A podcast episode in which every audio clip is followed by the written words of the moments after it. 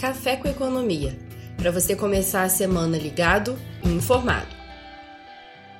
Olá pessoal, tudo bem? Sejam todos muito bem-vindos a mais um Café com Economia. Eu, Marco Harbis, responsável pela área de wealth aqui da Orama Investimentos.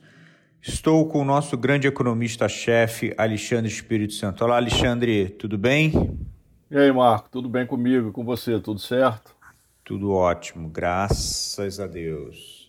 Vamos lá, separei dois pontos aqui, Alexandre, que eu acho que seriam interessantes você dar aquela famosa aula aqui para gente. Mas vamos lá.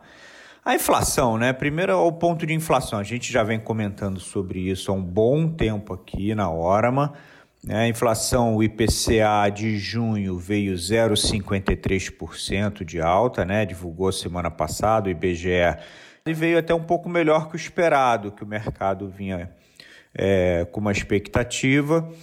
Uh, e a gente está vendo uma inflação já que passou de 8% na, nos últimos 12 meses.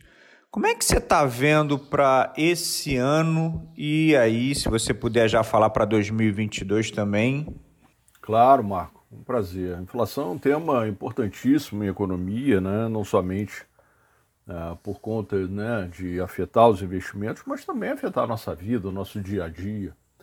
É, você está correto, Marcos. O, o, Marco saiu o resultado é, do mês de junho, na semana passada foi um número um pouquinho melhor do que a gente estava esperando aqui na Orama e o próprio mercado. A gente estava esperando 0,6, foi é, um pouco abaixo, como você mencionou. Mas é verdade, no acumulado de 12 meses a gente já está com 8,30 em uns quebrados. É, e isso, sem dúvida, é algo que incomoda. Né? A gente não pode esquecer, reforçar sempre: o Banco Central persegue uma meta de inflação a meta é um intervalo e o teto da meta para esse ano 2021 é 5,25 do IPCA e muito provavelmente, né, só um milagre, é, fará com que a gente cumpra é, este teto no ano de 2021, porque a nossa projeção aqui na Orma é de um número próximo de 6,590 e o mercado no relatório Focus está trabalhando com 6 e 11. É, isso tem a ver, Marco, com uma série de razões. Né? Uma delas é a pandemia, né? os efeitos que a pandemia trouxe né, para as economias. Em geral, isso não está é, acontecendo só aqui, né, de afetar a cadeia produtiva, os insumos. É, ou seja, isso é algo relevante, mas também o país começa a ter outros problemas. Um deles, como também já enfatizamos aqui em outras conversas, é a questão da crise hídrica, que fez com que os preços da energia é, subissem muito fortemente. Né? A bandeira vermelha 2, né? e a gente é, muito provavelmente terá mais aumentos. Né? E a gente então não pode esquecer que uma parte dessa alta aí de 0,53 foi por conta de energia, além disso teve água e esgoto também muito pressionado. E isso, é, sem dúvida, bate na vida né, cotidiana de todos nós. Né? As pessoas é, sentem isso no seu bolso. Para o ano que vem, Marco, é um, uma dúvida importante que está na minha cabeça, porque é, na nossa visão aqui, nós teremos uma alta no ano que vem um pouco acima de 4%. O nosso número preliminar é de 4,2%. Porque a gente acredita que vai transbordar para 2022 essa questão hídrica. Né? E, consequentemente, é, o governo vai precisar, né, por conta né, de não gerar é, um problema maior como racionamento, é, fazer com que as empresas produzam fora do horário, né, isso tudo tem um efeito cascata enorme. Então, nós vamos é, continuar precisando de elevação de preço no ano que vem. O mercado financeiro, contudo, está é, trabalhando com a inflação para 2022, no Boletim Focus, um pouquinho abaixo de 3,80.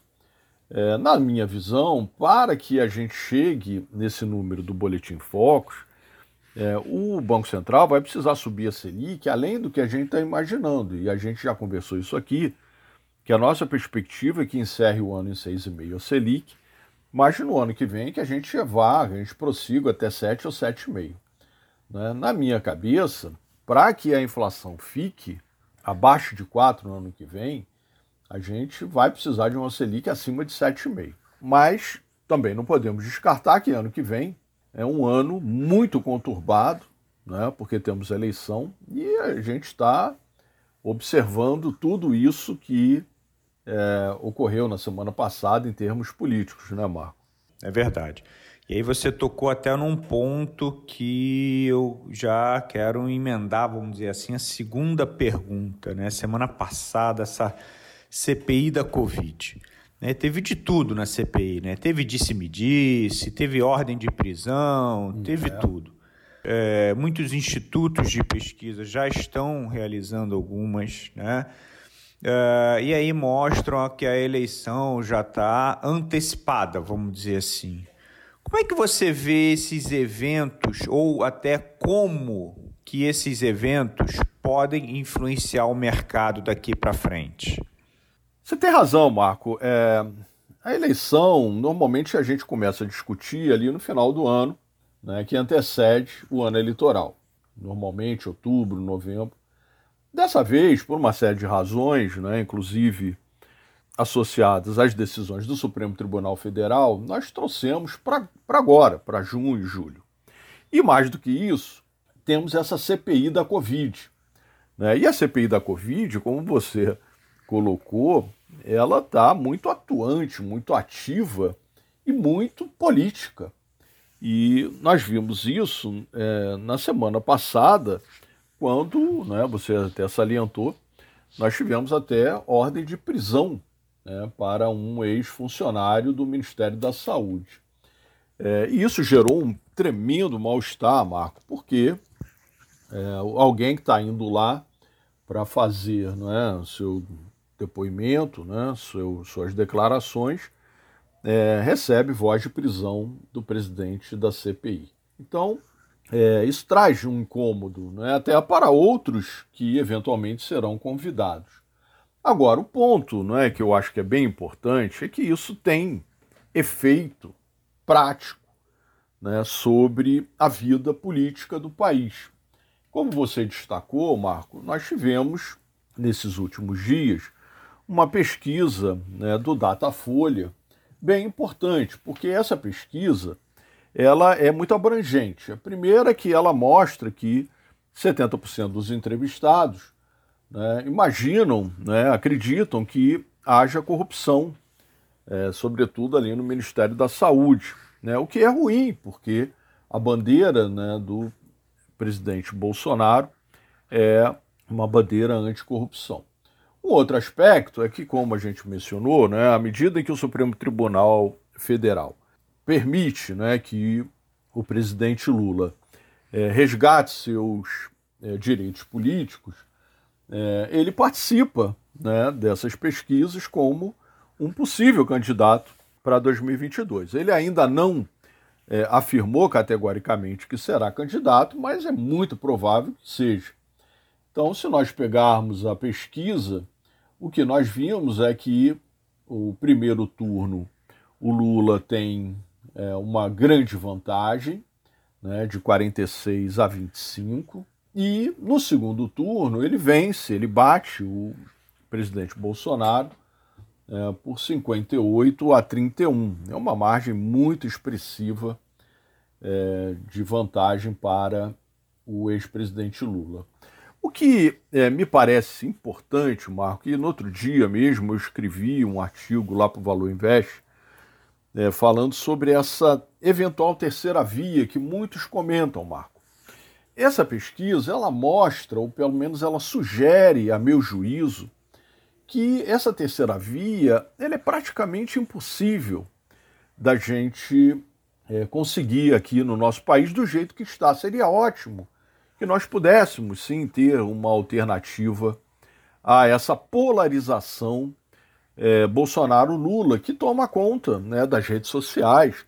É impressionante, Marco, que a gente viu é, no sábado brasileiros torcendo para a Argentina na final é, da Copa América. E muita, muito dessa torcida tem a ver com a questão política. Né? E isso é impressionante. Foi a primeira vez nos meus 57 anos de vida que eu vi brasileiro torcendo para a Argentina num, contra o Brasil é, no jogo de futebol. Isso é algo inimaginável. E é, é, por incrível que pareça, aconteceu e foi a questão política uma das grandes responsáveis. Então, me parece, Marco, que essa terceira via é, vai ficar, é, infelizmente, escanteada. Ou realmente vai ser preciso algo é, muito fora do esquadro, é um verdadeiro milagre para que a gente consiga trazer um pouco de água gelada né, para jogar nessa fervura política e que vai certamente atrapalhar os mercados, porque os mercados ficam tensos, né, Marco? E isso tem efeito sobre a bolsa e sobre o dólar. A gente não pode esquecer que há, não, não faz muitos dias, uns 10 dias, o dólar estava ali perto de 4,90. Semana passada foi para 5,30, muito rapidamente. Né? E a bolsa, na semana passada, também teve uma queda de quase 2%. Então, isso tem efeito sobre é, os investimentos e sobre as perspectivas futuras, que me deixa sempre angustiado, Marco, porque eu vejo é, que a vacinação está prosperando, a gente tem conseguido é, êxito é, de alguma maneira com a vacinação. No início demorou um pouco, mas a gente está conseguindo. Já metade da população vacinável já recebeu uma, uma dose. É, a gente já falava sobre isso, imaginava que ali, meados de setembro, 70% teria pelo menos uma dose. Isso provavelmente vai acontecer. Então, é, nesse aspecto, seria algo bastante positivo que a gente tivesse um sossego. Porém, né, não parece que é o que vai acontecer. Muito bom, muito bom. E já para nossa aquela famosa mensagem para essa semana, Alexandre, a gente está esperando o mercado até com uma certa volatilidade, que continue com essa volatilidade, como você muito bem colocou com as incertezas políticas, né?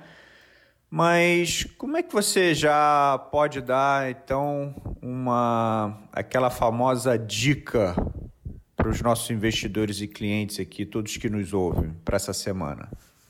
Maravilha, Marco. É, semana passada foi uma semana apertada, nós tivemos feriado segunda-feira nos Estados Unidos e na sexta-feira aqui em São Paulo.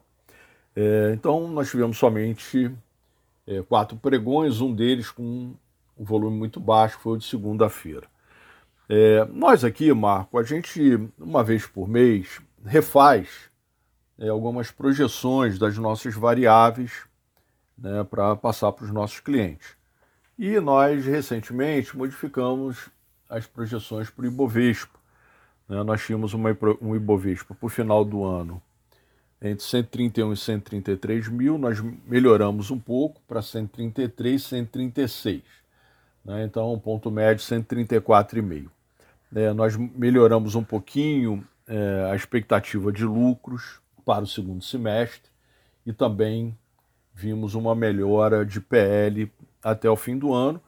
E considerando que o mercado lá fora ficará muito volátil com uma eventual realização no radar. É, de qualquer maneira, Marco, eu acho que a grande questão é como o dólar vai se comportar né? porque o dólar é a variável mais sensível, né? que age mais rápido, é, reage mais rápido. E aí nós temos um problema, porque a nossa projeção de dólar né, é que ele fica em torno de 5,30, né, que é o preço, aliás, que está aí. Porém, o preço mais justo é lá na faixa de 4,60. Né? Só que a gente coloca um prêmio de risco em cima do 4,60. E esse prêmio de risco tem a ver com todas essas dúvidas que a gente até comentou aqui, sobretudo a, a política, né, que agora está aí é, gritando né, para todos ouvirem. Então, minha projeção aqui, Marco, é que nós teremos, como você mencionou, muita volatilidade associada aos mercados locais e até lá de fora nesse segundo semestre. Então, se aconselhe né, com profissionais, né, tenha cuidado na hora de fazer movimentações na sua carteira de investimento, porque você vai ficar muito suscetível né, às intempéries né, econômicas e políticas. Até a gente estava conversando na semana passada sobre a reforma tributária. Né, já tem gente dizendo que o governo tem que mexer na reforma tributária. Provavelmente isso vai acontecer. E a reforma tributária tem um impacto muito grande aqui nos investimentos, né, Marco? É um pouco isso, amigo. É verdade, isso é verdade. A gente tem que tomar um pouco de cuidado nas nossas alocações e, claro, agora até puxando para o meu lado, obedecer o nosso perfil de risco. Né? Exatamente, é mais muito bem colocado. Né? Pessoal, queria agradecer a todos. Muito obrigado pela audiência. Não esqueçam de nos acompanhar nas nossas redes sociais, no Instagram, que é Orama Investimentos, e no nosso canal do YouTube, Orama Investimentos. Um grande abraço a todos e boa semana. Tchau, pessoal. Um grande abraço.